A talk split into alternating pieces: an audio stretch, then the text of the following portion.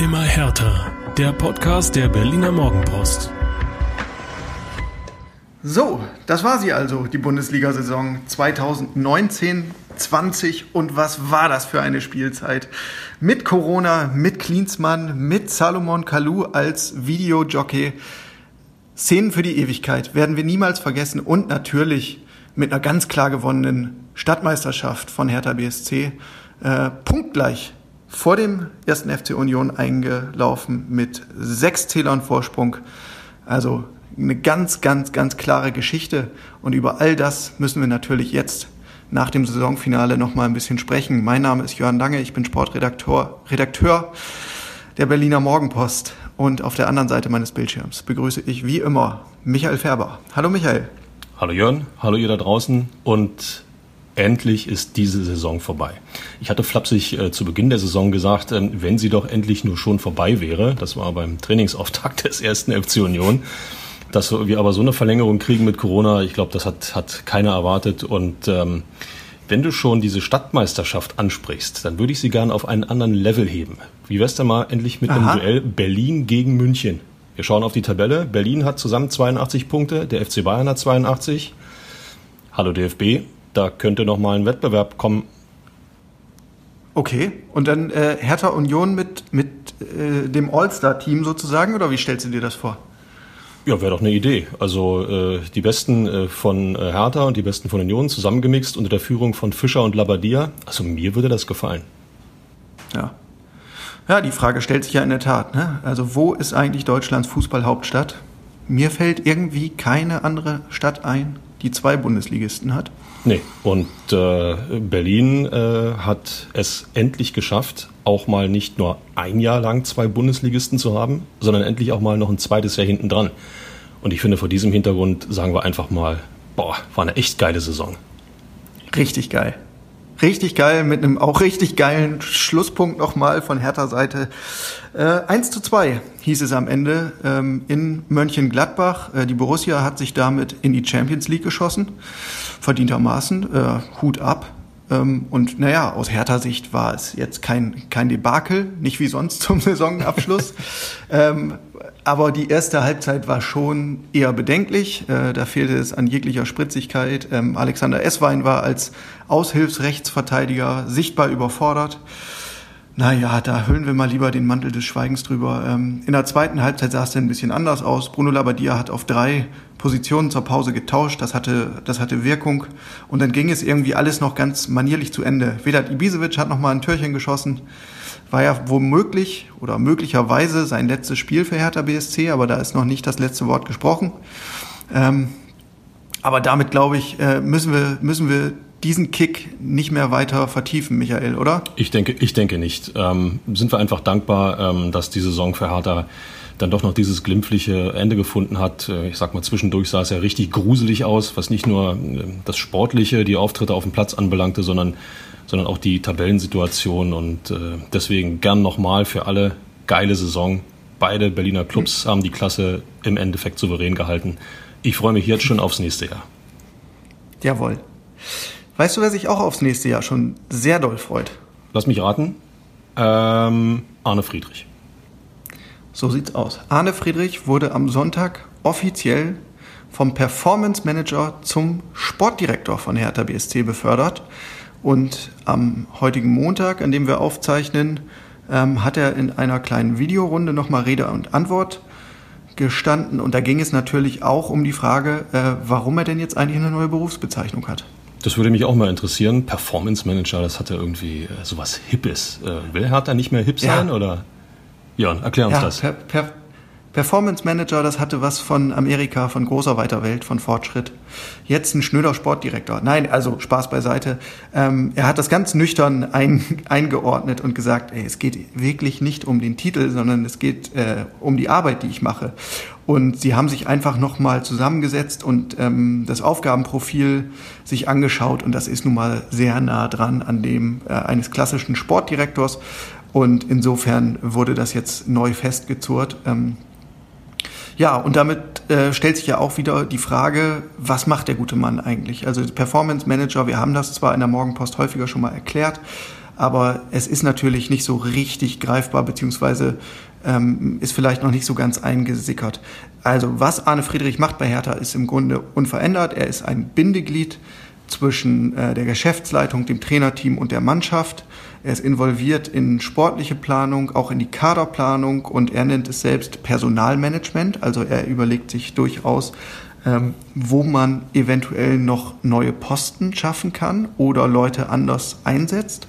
Versucht da auch hinter den Kulissen, ähm, ja, also jenseits, jenseits der reinen Profiabteilung ein bisschen zu wirken. Er sagte zum Beispiel, dass ein Steckenpferd auch sein wird, ähm, noch mal ein bisschen im Nachwuchsbereich nachzujustieren, vor allen, vor allen Dingen dann, wenn es darum geht, äh, welche Mentalität bringen die jungen Talente mit und äh, was kann man da machen in puncto Charakterentwicklung. Das finde ich ähm, per se schon mal nicht unspannend. Aber ja, es gab natürlich die kritischen Nachfragen im Sinne von, äh, ist das denn jetzt nicht eine Machtbeschneidung und Kompetenzbeschneidung für Michael Preetz als Manager? Müssen wir uns, müssen wir uns Sorgen machen um, äh, um den Kollegen Preetz. Also ich, ich sage das ganz ehrlich, wenn ich an äh, Sportdirektor denke, ist das für mich ähm, schon durch den, die Begriff, den Begriff Direktor, ähm, sagen wir mal, eine Person, die durchaus den sportlichen Bereich äh, als, als Chef innehat. Und ähm, das würde für mich bedeuten, dass, dass äh, in diesem klassischen Sinne eben äh, Arne Friedrich nicht nur Chef von Bruno Labbadia, dem Trainer, sondern dann in gewisser Weise auch vom, vom Manager wird. Michael Preetz ist ja offiziell Geschäftsführer, nichtsdestotrotz auch äh, ja, im Endeffekt der Manager, äh, der äh, die Kaderplanung so ein bisschen unter seiner Fittiche hat. Ähm, wird das jetzt von Friedrich überwacht oder wie muss ich mir das vorstellen? Ähm, das war Friedrich auf jeden Fall nochmal ganz wichtig, da ähm, auf diese klare Hier Hierarchie zu verweisen. Also er sagt, Michael Preetz als Geschäftsführer Sport ist natürlich mein Vorgesetzter ähm, und er, er sieht jetzt die Installation von sich selbst als Sportdirektor auch nicht als Schwächung von Preetz, sondern im Gegenteil, er sagt, das ist eigentlich ein Zeichen von Stärke. Und das kann man im Sinne von modernem Management ja durchaus so sehen. Also ähm, auch wir haben uns ja das ein oder andere Mal darüber ausgelassen, dass es irgendwie ein Stück weit fahrlässig ist, ähm, sämtliche Entscheidungsgewalt und die sportliche Kompetenz auf so wenige Schultern zu verteilen. Und dass es eigentlich der fortschrittlichere Ansatz ist, mehr sportliche Kompetenz und Know-how in den Club zu holen. Und genau das hat Hertha jetzt gemacht mit Arne Friedrich. Ähm, und ich glaube, dadurch, dass, dass äh, Arne einen sehr ausgleichenden Charakter hat, ist das keine schlechte Wahl. Und er hat auch nochmal betont, also wenn jetzt die Fragen kommen, ob ich hier zum Nachfolger von Preetz aufgebaut werden soll, nein, auch das ist völliger Quatsch. Ja, da würde ich mal die Kirche ein klein wenig im Dorf lassen. Ähm, Ähnliches hat man auch seinerzeit gehört, als äh, Jürgen Klinsmann, die Älteren werden sich erinnern, äh, bei Hertha BSC angedockt ist als ähm, Aufsichtsratmitglied äh, der KGAA. Und äh, nein, nein, es äh, hätte nichts damit zu tun, dass der Trainer in irgendeiner Form und zack, saß Jürgen Klinsmann auf dem Trainerstuhl. Also da sind die Entwicklungen in den, in den äh, Vereinen dann teilweise doch so schnell und so, ähm, sagen wir mal, personengebunden, dass ich äh, das nicht kategorisch ausschließen möchte. Gut finde ich, Jörn, und das weißt du aus eigener Erfahrung, wenn man angeregt in der Sache diskutiert ähm, und äh, auch verschiedene Standpunkte vertritt und auch verteidigt, ähm, dann kann unterm Strich nur etwas Besseres bei rauskommen. Insofern ähm, ist die Personalie Friedrich per se schon nicht schlecht gewesen, ihn jetzt in diesen, in diesen Sportdirektorposten sozusagen äh, äh, zu überführen, ähm, kann für Hertha nur gut sein. Ja. Er hat auch noch mal gesagt, es geht äh, beileibe nicht darum, immer nur Ja und Amen zu sagen, sondern eben genau darum, auch mal kontrovers zu diskutieren. Ein bisschen drollig war in dem Zusammenhang, ähm, dass er jetzt so zum Stichwort Zielsetzung gesagt hat, na ja, das wäre jetzt vermiss, vermessen, große Ziele auszugeben. Und äh, wer sich an den Winter erinnert, als wir im Trainingslager in, in Florida waren, ähm, der muss dann vielleicht ein bisschen schmunzeln, weil damals war es ja genau die gegenteilige Ausrichtung, dass er gesagt hat, ähm, wir wollen ja größenwahnsinnige Ziele und nur wenn man sich ganz, ganz äh, hohe Ambitionen steckt, dann kann man sie auch erreichen. Also da ist er so ein bisschen jetzt mehr auf die Linie von äh, Bruno Labbadia eingeschwenkt und hat sich vom Klinsmannschen Weg äh, etwas verabschiedet und ja, ich habe so den Eindruck, das tut dem Verein ja insgesamt alles gut. Ähm, dieser, dieser Arbeitsethos, den Bruno Labbadia mitbringt, ähm, das, das steht Hertha schon besser zu Gesicht als äh, ja, diese, dieser Anflug von Größenwahn, der immer äh, um Jürgen Klinsmann herum wehte. Ja, und schon sind wir in einer kritischen Diskussion, Jörn. Da bin ich ein bisschen anderer Meinung, muss ich sagen. Ähm, es geht, äh, sicherlich ist es der falsche Weg zu sagen, äh, dass man in zwei Jahren deutscher Meister werden möchte. Das ähm, ist äh, bei dieser jetzigen Konkurrenzsituation natürlich völliger Quatsch. Aber sich Ziele zu setzen, die auch gern mal über das Normalmaß hinausgehen, halte ich grundsätzlich für richtig. Ähm, selbst wenn man daran scheitert, dann muss man danach vielleicht ein bisschen Kritik aushalten. Nichtsdestotrotz wird man in Erfahrung bringen, warum man gescheitert ist auf dem Weg zu diesem Ziel und wird die richtigen Schlüsse daraus ziehen. Und äh, dieses Ziel kann man dann gestärkt und verbessert erneut angreifen. Das, was du mir jetzt gerade erzählt hast, klingt so ein bisschen wie ja, weiterwurschteln in der Grauzone und mal sehen, was passiert. Alte Pretzschule. okay, also ich sehe schon, äh, alles klar, Michael Preetz hat weiter das Sagen bei Hertha BSC. Das ist, glaube ich, dann die nein, Botschaft. Nein, nein, also das habe ich vielleicht auch etwas missverständlich ausgedrückt oder nicht, nicht ähm, ausführlich genug erzählt. Also das sollte nicht heißen, dass sich Arne Friedrich und äh, die anderen Verantwortlichen bei Hertha keine Ziel, Ziele setzen. Also wer Bruno Labbadia kennt, der weiß auch, wie ehrgeizig der ist. Und natürlich gehen da alle Blicke Richtung Europa. Ähm, aber es geht jetzt einfach so ein bisschen auch um ja, um die Außendarstellung und die Signalwirkung, die man sendet. Und ähm, die, die vergangene Runde mit und unter Jürgen Klinsmann ähm, war jetzt nicht unbedingt förderlich für das Image von Hertha BSC, weil genau dieses, dieses Großmannssüchtige, was es ja auch schon zu Zeiten von Dieter Höhnes gab, ähm, das, damit fängt man nicht unbedingt Sympathien. Ohne Zweifel, Ruhe tut dem Verein eher gut als dieses aufgeregte, ähm, ja, größenwahnsinnige Getue. Nichtsdestotrotz, wenn Ziele da sind, die Ruhe bleibt vor allen Dingen dann, wenn die sportliche Qualität stimmt, Jörn. Ähm, das haben wir in der Saison ja gerade ähm, gezeigt und mit den Möglichkeiten, die Hertha BSC nun hat. Ähm, ja, ich frage mal ganz direkt, was können wir denn erwarten in der, in der Entwicklung der Mannschaft? Ja, also ich bin mir ziemlich sicher, dass es äh, qualitativ nach vorne gehen wird. Also das hat, das hat Friedrich auch nochmal erwähnt. Ähm, es geht jetzt nicht darum, irgendwie um des Kaufens willen äh, Spieler zu kaufen, sondern wenn man ähm, auf dem Transfermarkt zugreift, dann soll es wirklich eine signifikante äh, qualitative Verbesserung sein. Es geht nicht um Quantität, sondern um Qualität und man will dann halt Hochkaräter holen. So, das passt alles ähm, ins große Ganze, ähm, auch zu den 50 Millionen, die Investor Lars Windhorst jetzt schon im Sommer bereitstellen will. Das ist alles noch nicht final eingetütet, aber wir gehen davon aus, dass es so kommen wird. Ähm, und ohnehin hat Hertha ja äh, durch die Tenor-Millionen ähm, durchaus einen Vorteil gegenüber diversen anderen Clubs. Und ja, ich glaube, man darf nicht erwarten, dass jetzt ähm, eine halbe oder eine ganze Mannschaft neu gekauft wird, aber Friedrich nannte so die Größenordnung von vielleicht drei, vier Spielern und die sollen das Team dann aber auch wirklich aufwerten. Wenn das der Fall ist, das wäre ein, wär ein Riesenschritt, sage ich ganz ehrlich. Also ähm, ich glaube, selbst dem FC Bayern gelingt es, oder hat es in den vergangenen Jahrzehnten äh, nur sehr, sehr selten geschafft, ähm, dass alle Neuverpflichtungen so einschlagen, dass sie nicht mehr aus der Mannschaft wegzudenken sind. Ähm, drei, vier Spieler zu holen, die die Mannschaft sofort auf ein neues Niveau bringen, die auch ähm, diesen, diesen Stammplatz sofort äh, für sich beanspruchen und auch behalten, weil sie die Qualität haben. Wenn das gelingt, boah, das wäre ein richtig großer Schritt. Ich glaube aber, dass diese Transferperiode, die ja im Übrigen noch gar nicht geöffnet ist, ne, äh, weil die anderen europäischen Ligen ja teilweise noch unterwegs sind, England, Italien und so weiter, ähm, dass äh, dies eins der spannendsten Transferfenster wird, die äh, der Fußball weltweit erlebt hat. Das Ganze dürfte bis in Anfang Oktober hineingehen. Wir erinnern uns, sonst ist das Transferfenster schon, wann? Ende August, glaube ich, beendet. In der, in der Art und Weise, also einen Monat länger. Die Saison wird ja auch nicht im, im August beginnen, sondern irgendwo Mitte September wird jetzt offenbar anvisiert. Also da ist tatsächlich noch sehr, sehr viel Zeit zu gehen. Die Vereine werden wieder sagen, es ist wenig Zeit, um eine Mannschaft zu planen. Nur du kannst ad hoc jetzt noch gar nichts planen. Du kannst eigentlich nur finanziell bewaffnet und mit einem guten Plan in den Startlöchern sitzen. Und in dem Moment, wo es heißt, Transferfenster auf, musst du zugreifen. Und äh, da kann Hertha eigentlich, äh, sagen wir mal, aus einer relativ ruhigen Position ins Rennen gehen. Mein Eindruck. Wie siehst du ja. das? Nee, sehe ich ähnlich. Ähm, und ich bin mir auch sehr sicher, dass äh, Bruno Labbadia ein sehr, sehr klares Anforderungsprofil an seine künftigen äh, oder an seine Wunschspieler sozusagen gestellt hat.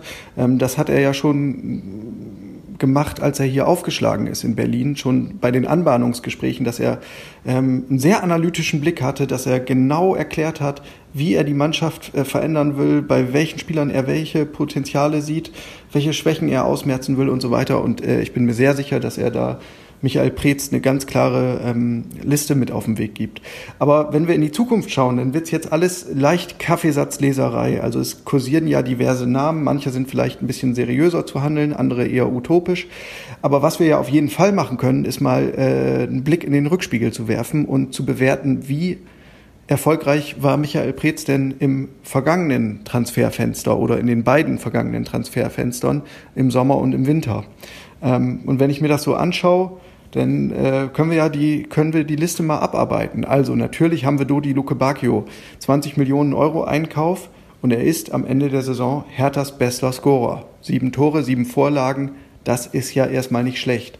Trotzdem, glaube ich, schwingt das Gefühl mit von, hm, da war eigentlich mehr drin weil er oft genug auch enttäuscht hat, ähm, weil er oft genug ein bisschen phlegmatisch wirkte und eben nicht ähm, so in der Defensive mitgearbeitet hat, wie man sich das eigentlich erhofft. Und diese 14 Scorerpunkte, ja, die kann man eben im Liga-Vergleich auch nochmal einordnen. Also da liegst du, ich glaube, auf Platz 27 im Scorer-Ranking. Unions bester Scorer ist erfolgreicher. Ich glaube, ich glaube, Luke Bacchio ist jemand, der, ähm, das hatten wir auch schon mal, der braucht das Vertrauen. Das hat er unter Czovic zu Beginn fand ich schwer bis gar nicht gespürt. Dementsprechend waren auch seine Leistungen, sein, sein Einsatzwillen für die Mannschaft, dass er offensiv äh, glänzen kann, wissen wir, aber es ist, braucht ja heutzutage mehr als nur vorne zu strahlen. Du musst auch ein bisschen nach hinten arbeiten. Und ähm, äh, da sind wir wieder bei dem Thema, das hat Labadia ihm sehr, sehr gut vermitteln können und äh, dementsprechend ihn auch auf einen Weg gebracht, der für Hertha ähm, nur gut sein kann. Ne? Luke Bacchio war einer, ob er jetzt der König ja. der Löwen war, weiß ich nicht, aber Eduard Löwen war auch ein äh, Zugang. Ah, Hashtag Dellingsche ne? Überleitung. Den, den hat man fast schon wieder vergessen. Eduard Löwen, der war auch nicht ganz billig im vergangenen Sommer, aber man muss sagen, ähm, das war jetzt eher ein Fehlgriff oder ein Missverständnis. Ähm, der konnte sich in der Hinrunde nie so richtig durchsetzen. Na klar, es war insgesamt eine schwierige Situation. Die Mannschaft war alles in allem instabil, aber er hat sich nicht als Verstärkung aufgedrängt und ist dann er im Winter auch ähm, auf Leihbasis nach Augsburg transferiert worden. Und da fühlt er sich, glaube ich, insgesamt auch wohler. Ich habe den Eindruck, er ist vom Charakter auch so gestrickt, dass ihm ein, ein kleineres, familiäreres Umfeld irgendwie gut tut. Da ist er noch bis 2021 planmäßig, also also das war jetzt äh, eher nicht so der, der beste Griff von Michael Preetz. So, dann gab es Marius Wolf, der kam im vergangenen Sommer ähm, als, als so Last-Minute-Option noch aus Dortmund auf Leihbasis. Ja, der hatte gute Momente durchaus, aber dann viel Verletzungspech. Ist jetzt auch keine reine Erfolgsgeschichte und ähm, ja, äh, in seinem Vertrag steht halt eine Kaufoption mit 20 Millionen. Ähm, so viel Geld ist er denn, glaube ich, nicht wert. Ich würde sagen, Wenn diese 20 Millionen sind woanders viel sinnvoller und viel besser investiert. Ja, das kann man so sehen, genau. Ähm, so, aber es gab ja auch noch einen anderen positiven Fall, Dedrick Boyata. Ähm, den hat Michael Preetz ja schon lange beobachtet ähm, und der hat sich spätestens unter Jürgen Klinsmann dann wirklich als echte Verstärkung erwiesen und war halt in der Abwehr äh, der Fels in der Brandung. Der ist inzwischen Herthas unumstrittener Abwehrchef. Ähm, guter Transfer, muss man sagen. Ähm, wahrscheinlich äh, tatsächlich der wertvollste Kauf, rückblickend.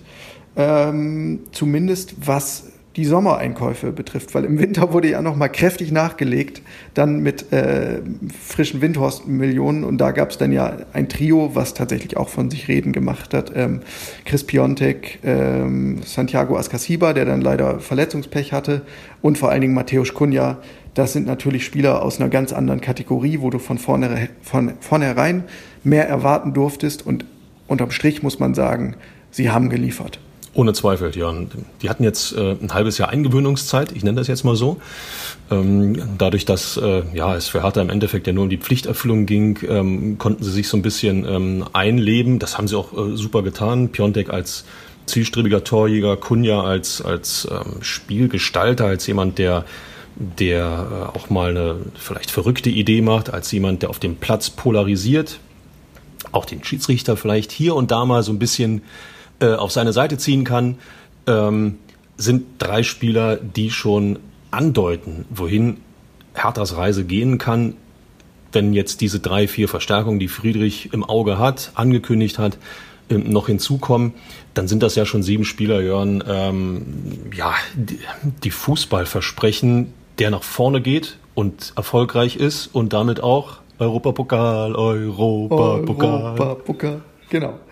Äh, eine Baustelle bleibt dabei sicherlich hinten rechts. Ähm, das, das gehört ja vielleicht so zu den großen Versäumnissen, die man äh, Michael Preetz vorwerfen kann in puncto Transfers.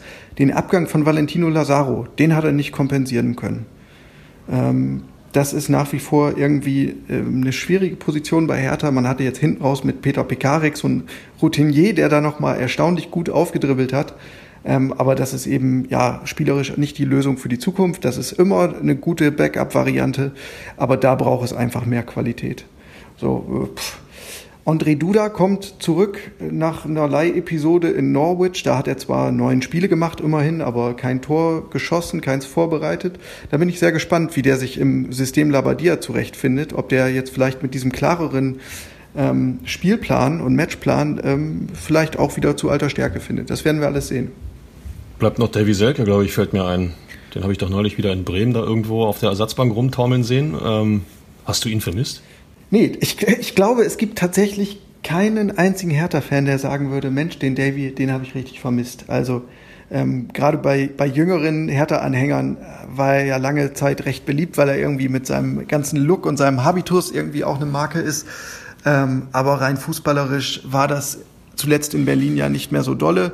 Und ja, er ist zurzeit ausgeliehen an Werder Bremen und hat, äh, glaube ich, da im ersten Spiel gleich getroffen. Aber das war es dann auch. Ähm, das war ja, überwiegend enttäuschend, was man da von ihm sehen konnte. Aber unter Umständen kommt er ja tatsächlich nochmal zurück äh, nach Berlin, nämlich in dem Fall, dass Werder Bremen jetzt in der Relegation gegen Heidenheim absteigen sollte. Dann endet die Leihvereinbarung und Davy steht wieder Schon auf der Matte. Ein Grund, warum Bremen die Liga halten sollte. Ähm, also ich sehe ganz klar, äh, deine, deine Meinung ist, äh, ja, Davy Selke gehört in jedem Fall zu den Verlierern dieser Saison, oder?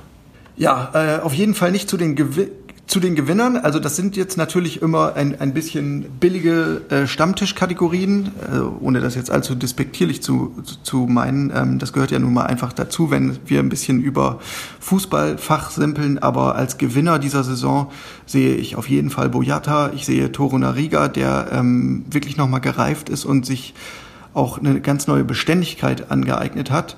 Äh, Vladi Darida wieder erstarkt, beste Saison seit langem.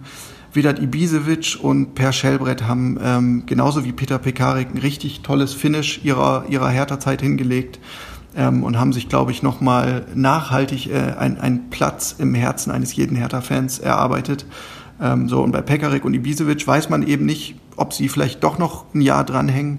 Ähm, das, das wird sich zeigen müssen. So, und ansonsten gehört natürlich äh, Matthäus Kunja ganz klar zu den Gewinnern. Ähm, der war in Leipzig irgendwie mehr oder weniger auf dem Abstellgleis und ist bei Hertha eingeschlagen wie eine Bombe und ähm, die Fans feiern ihn, ähm, alle sehen, was der für herausragende Fähigkeiten hat und der bringt halt genau dieses, dieses gewisse Extra mit, was man irgendwie im Grunde seit Tagen von Marcelinho nicht mehr so, gesehen hat. Ihr merkt, wohin die Reise geht. Jörn lobt über alle Maßen, feiert die Gewinner. Demnach darf ich wieder den ähm, Finger ins Schlimme legen oder wie die Verlierer kurz mal skizzieren. Ich versuch's einfach mal. Gretsch rein, wenn du der Meinung bist, da fehlt jemand. Okay. Jürgen Klinsmann ist der Erste, der mir einfällt. Ich meine, er hatte ja sowieso schon ähm, sehr, sehr viel Reputation verspielt innerhalb der Bundesliga bei seinem Intermezzo als, als Trainer des FC Bayern.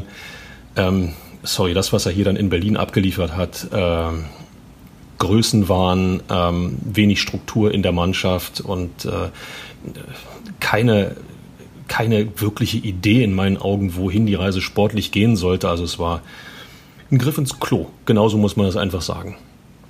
Pass auf, ich habe noch jemanden. Ante Czovic. Tut mir leid für Ante. Ich mag den Kerl eigentlich.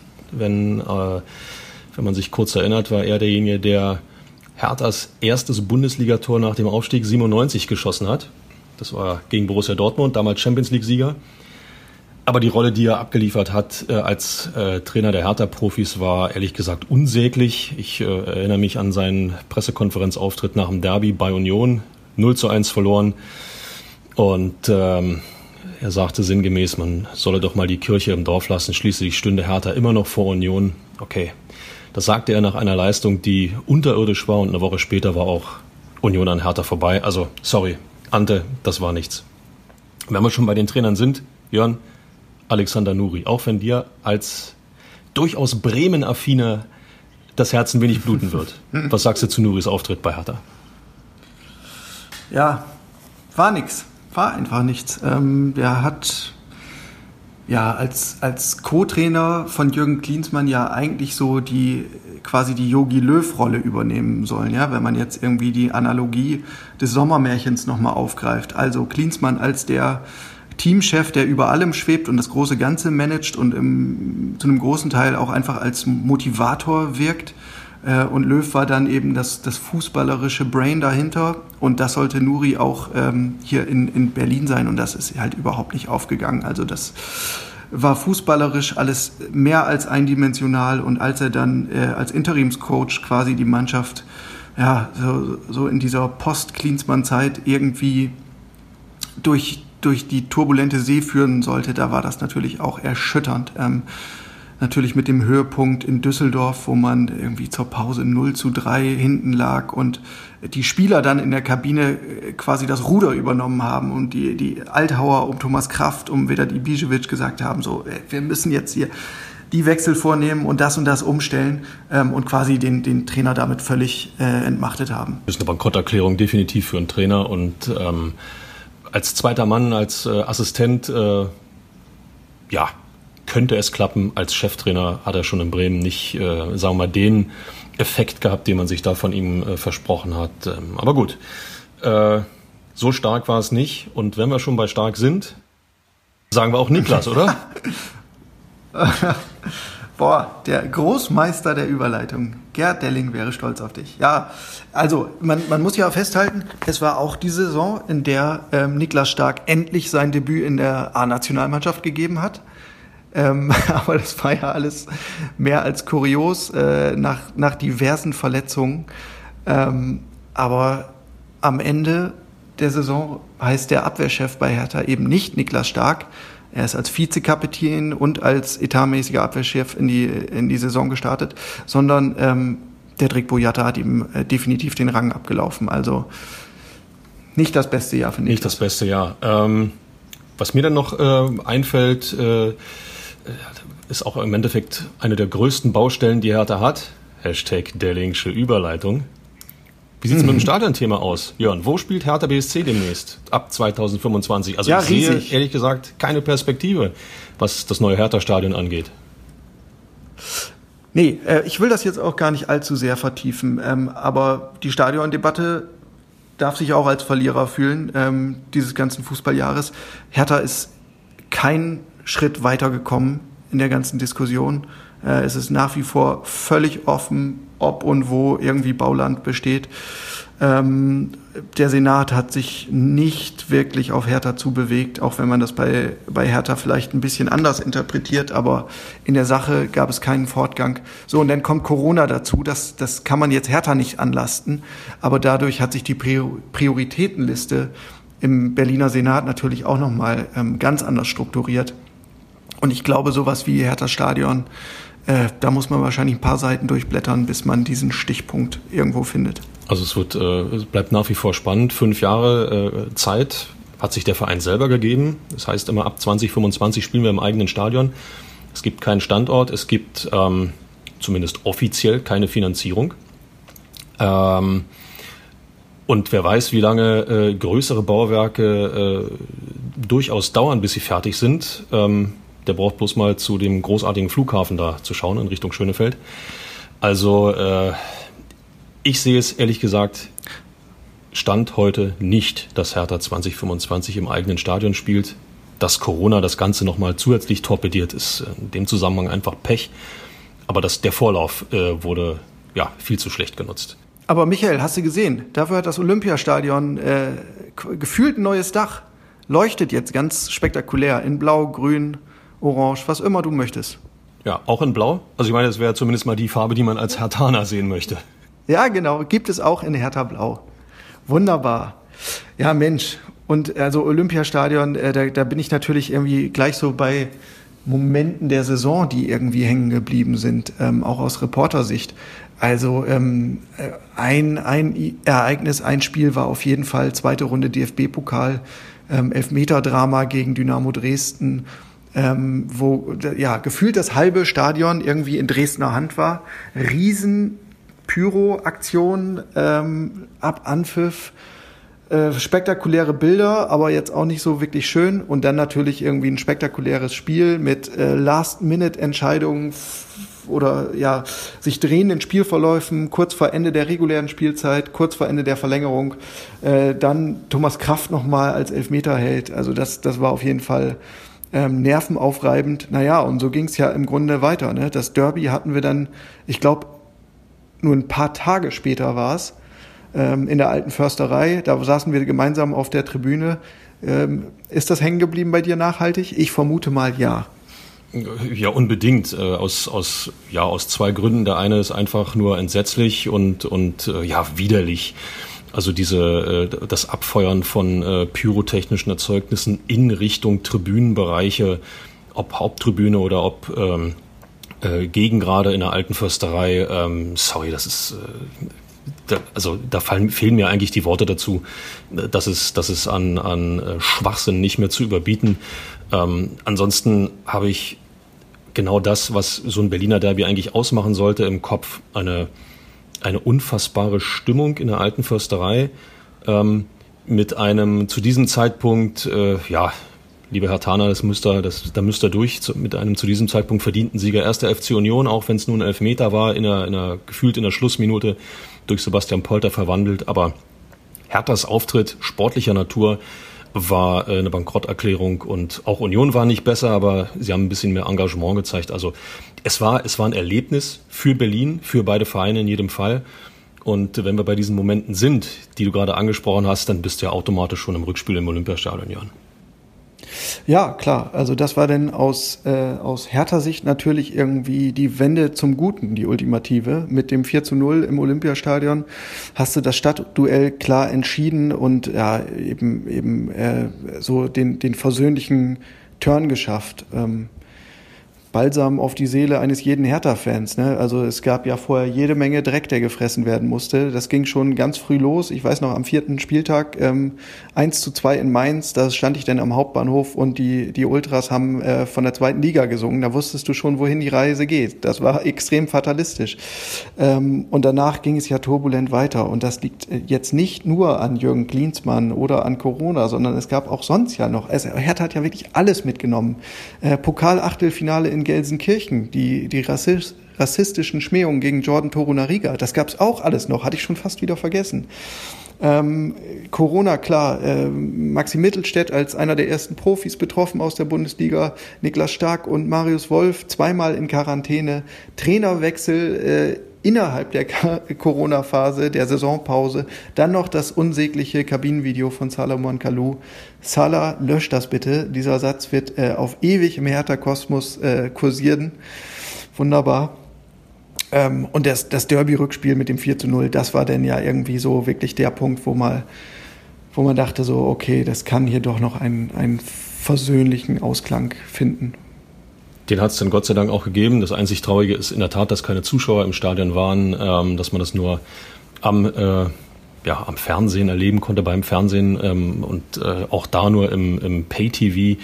Äh, das ist eine Entwicklung, die äh, leider Gottes nicht anders zu bewerkstelligen war, um diese Saison zu Ende zu spielen. Aber ich glaube, das Ergebnis und auch der Auftritt von Hertha dürfte, dürfte sehr, sehr viele entschädigt haben äh, für den, ich nenne es mal Schmerz, eben nicht im Stadion zu sein. Und es war für mich auch der Punkt, wo für mich klar war, dass Hertha mit dem Abstieg nichts mehr zu tun haben wird. Ähm, nicht wegen des Sieges, sondern allein wegen des Auftritts, weil dort hat tatsächlich eine Mannschaft Fußball gespielt, die, die mehr wollte als nur irgendwo in der Liga rumtaumeln. Ähm, ja. Stichwort Mannschaft. Sie wird sich verändern, das haben wir schon angedeutet am Anfang mit Arne Friedrich. Es wird einige Zugänge geben. Wer Zugänge möchte, wird Abgänge haben. Ähm, ja, und da ist eine ganze Reihe, die den Verein verlassen, ne? Ja, vor allen Dingen sind es ja ähm, ziemlich viele verdiente und erfahrene Kräfte. Also es geht ähm, Alexander Esswein, das ist, glaube ich, ein, ein Verlust, der ist sportlich auf jeden Fall verkraftbar. Der Vertrag ist einfach ausgelaufen. So mit Marius Wolf und Marco Grujic gehen zwei Leihspieler. Wobei ähm, Michael Preetz sagt, im Fall von Grujic, der geht jetzt erstmal zurück nach Liverpool zu seinem Stammverein, der soll da auch die Vorbereitung mitmachen. Aber ob der sich dann äh, im, im mutmaßlich besten Team der Welt aktuell ähm, wirklich durchsetzen kann oder einen Platz findet, das ist ja mehr als fraglich. Und Pret sagte, Grujic ist ein Spieler, ähm, auch wenn er jetzt nicht die beste Saison hatte in, in Berlin ähm, 2019-20, mit dem werden sie sich immer beschäftigen, wenn der verfügbar ist. Klingt für mich nach, klingt für mich nach Rückkehroption? Ja, vielleicht, aber es wird auch andere Bewerber geben. Ähm, es ist ja ein Interesse aus, aus Mönchengladbach zum Beispiel kolportiert. So, und da hätte Grujic dann natürlich eine Champions League-Perspektive. Ähm, und das wäre dann für alle Parteien eben die bessere Konstellation. Ja? Also Gladbach kriegt mutmaßlich einen außergewöhnlichen Mittelfeldspieler. Grujic könnte sich auf höherem Level weiterentwickeln. Und das ist ja auch das, was der FC Liverpool und was Jürgen Klopp äh, wollen. Die möchten ja dass sich ihr Spieler ähm, weiterentwickelt und den nächsten Schritt macht. Und dafür braucht er halt irgendwie auch ja die Chance, sich auf höherem Level zu, bewähren zu können. Und das ist nun mal die Champions League. So, dann hast du Thomas Kraft. Thomas Kraft ist erst 31, ähm, aber es sieht danach aus, äh, dass er tatsächlich seine Karriere schon beenden möchte. Er hatte zuletzt viel mit Verletzungen zu kämpfen und ähm, ja, eigentlich war ja immer so im Hinterkopf, vielleicht gehe ich hinten raus nochmal in die USA, aber ähm, Vielleicht ist es auch der Mix aus den körperlichen Wehwehchen und der Corona-Situation, dass alles so schlecht planbar ist und er jetzt vielleicht tatsächlich schon einen Schlussstrich unter seine Karriere zieht. Per Schellbrett ist bekannt, ähm, das war schon vorher eingetütet, der geht zurück zu seinem Heimatverein Rosenborg-Trondheim, ähm, wird auf, auf ewig Heldenstatus haben hier in Berlin. Ähm, Salomon Kalou äh, verhandelt offenbar mit Botafogo in Rio de Janeiro. Ähm, das ist wahrscheinlich auch ein bisschen äh, von, von privaten Motiven unterfüttert. Er ist ja mit einer brasilianischen Partnerin zusammen. Ähm, und naja, klar, er ist halt auch ein Lebemann. Insofern, glaube ich, äh, sagt ihm das, das Ziel Rio auch ein bisschen zu. Äh, ich glaube, da kann man es im Grunde ganz gut aushalten. Ähm, natürlich muss man berücksichtigen, dass äh, Brasilien zu den Ländern gehört, die jetzt von der Corona-Pandemie auch sehr stark betroffen sind. Ähm, aber da ist die Gesellschaft eben auch sehr ja, stark in unterschiedliche Lager äh, geteilt und ich glaube, ähm, als Besserverdiener in, in Rio kommt man da auch klar. Ibisevic, Pekarik haben wir schon drüber gesprochen, ist noch in der Schwebe. Aber die große Herausforderung für Hertha wird natürlich, ähm, wenn du, wenn du eben diese diese verdienten Führungsspieler verlierst, also Kraft, Schellbrett, Kalu, Ibisevic, Pekarik, die auch in der Mannschaft, in der Kabine ein gewisses Standing haben, hatten, dass du dann ähm, das Binnenklima neu ordnen musst und dafür sorgen musst, dass eben diese Sozialhygiene ähm, weiterhin intakt ist. Und da müssen sich jetzt ähm, neue aufschwingen und so ein bisschen ja die, diese Rolle der Redelsführer übernehmen.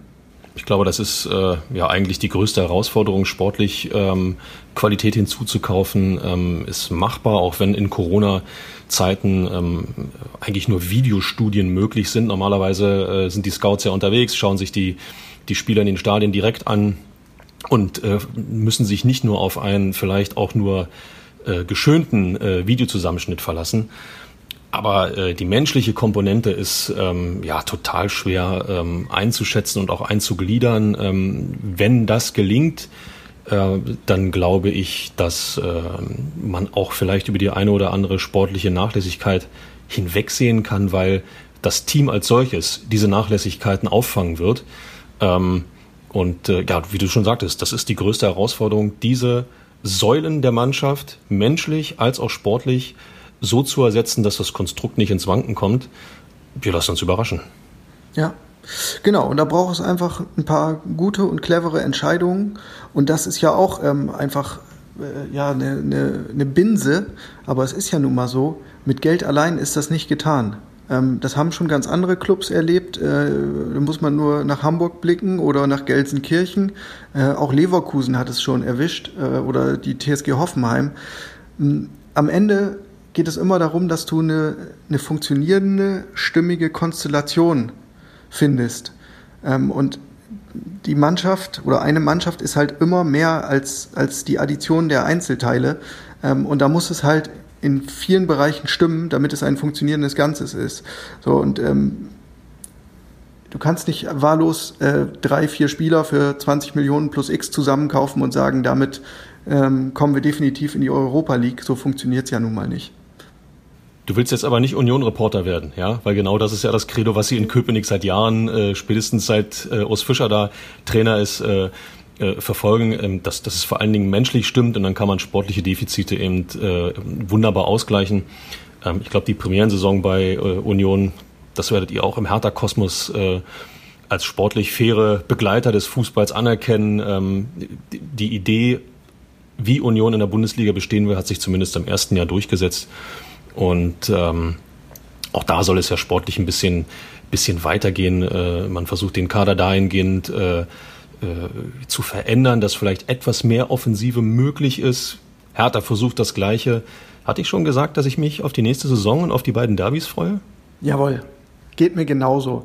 Aber eine Sache muss ich gerade noch mal hinterher schieben zum Stichwort äh, strategische Entscheidungen. Michael, sorry, wenn ich da noch mal zurückruder, aber das ist jetzt so ein bisschen durchgegangen und ich weiß, eigentlich hat niemand im Hertha Kosmos äh, Lust jetzt noch mal auf negativen Dingen herumzukauen, aber eine wirklich schlechte strategische Entscheidung war ja nun mal die für Ante Czovic, die Michael Preetz zu verantworten hat.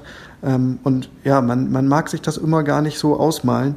Ähm, wie die Saison für Hertha vielleicht gelaufen wäre und was möglich gewesen wäre, wenn man von Anfang an äh, einen besseren Griff auf den Trainermarkt gemacht hätte.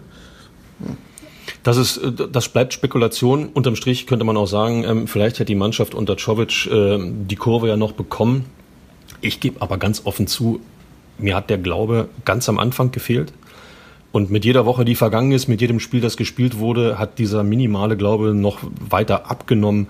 Ähm, insofern, wie du sagtest, diese strategische Entscheidung war ähm, ein großer Fehler, ein Fehler der Hertha ein Jahr lang sportlich, vor allen Dingen aber ähm, dann im Nachklapp auch image-technisch total zurückgeworfen hat.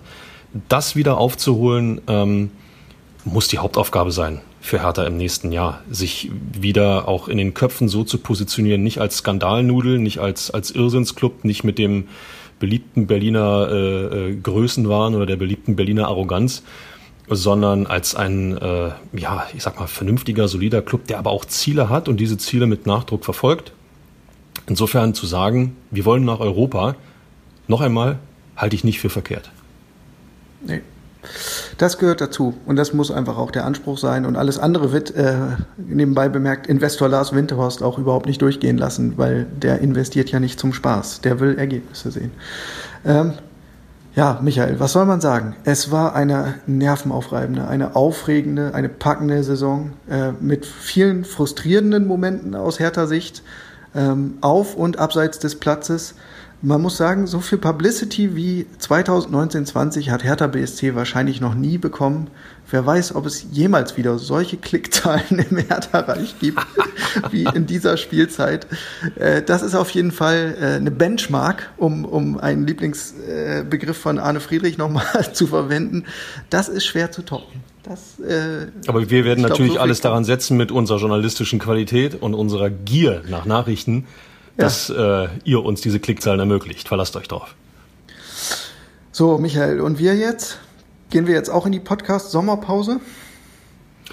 Ich würde sagen, ähm, dieses kleine Päuschen dürften wir uns verdient haben. Wir werden, ich sage das jetzt mal in meinem jugendlichen Leichtsinn, wir werden alles daran setzen, wenn der Ball wieder rollt, wenn der Ball wieder vor Zuschauern rollt, auch mit, äh, ja, mit unserem kleinen Tätertät wieder euch ans Ohr zu kommen. Dann hoffentlich wieder face-to-face -face in unserer kleinen Podcastkammer und nicht nur am Bildschirm. Bleibt mir noch zu sagen, vielen Dank für eure Treue, äh, vielen Dank fürs Zuhören. Ich hoffe, ähm, ihr hattet ein bisschen Spaß im Laufe der Saison und habt euch gut informiert gefühlt. Dann, Michael, gebührt das Schlusswort der Saison. Natürlich dir in der Nachspielzeit. Macht's gut, kommt gut durch die Sommerpause. Die Nachspielzeit beträgt eine Minute. Endlich Sommerpause. Boah, die haben wir uns aber auch wirklich verdient nach dieser verrückten Corona-Saison, oder?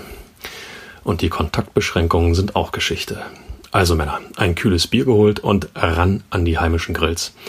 So ein Burger ist ja schnell gemacht. Übrigens, wenn der Hamburger richtig gut werden soll, braucht es ordentlich Feuer. Äh, hat da gerade jemand HSV gerufen? Und ich dachte, hier in Berlin sei die blau-weiße Saison schon eine, die man am liebsten schnell vergessen möchte. Aber was sich in dem Küstenort, früher auch bekannt als Sportstadt Hamburg, abgespielt hat, hat mehr als nur einen Fadenbeigeschmack. Von Röstaromen, die das Schwarz in der HSV-Raute vermuten lassen, fehlt jedenfalls jede Spur. Beide Derbys gegen St. Pauli verloren, zig Spiele in der Nachspielzeit einfach weggeschmissen und zum Schluss die Bankrotterklärung gegen die Fußballhochburg Sandhausen. Da fühlen sich die vier Trainer bei Hertha fast schon wie eine Strategie an. Was sagt ihr? ist alles Käse? Naja. Ich mag Cheeseburger ohnehin lieber als Hamburger.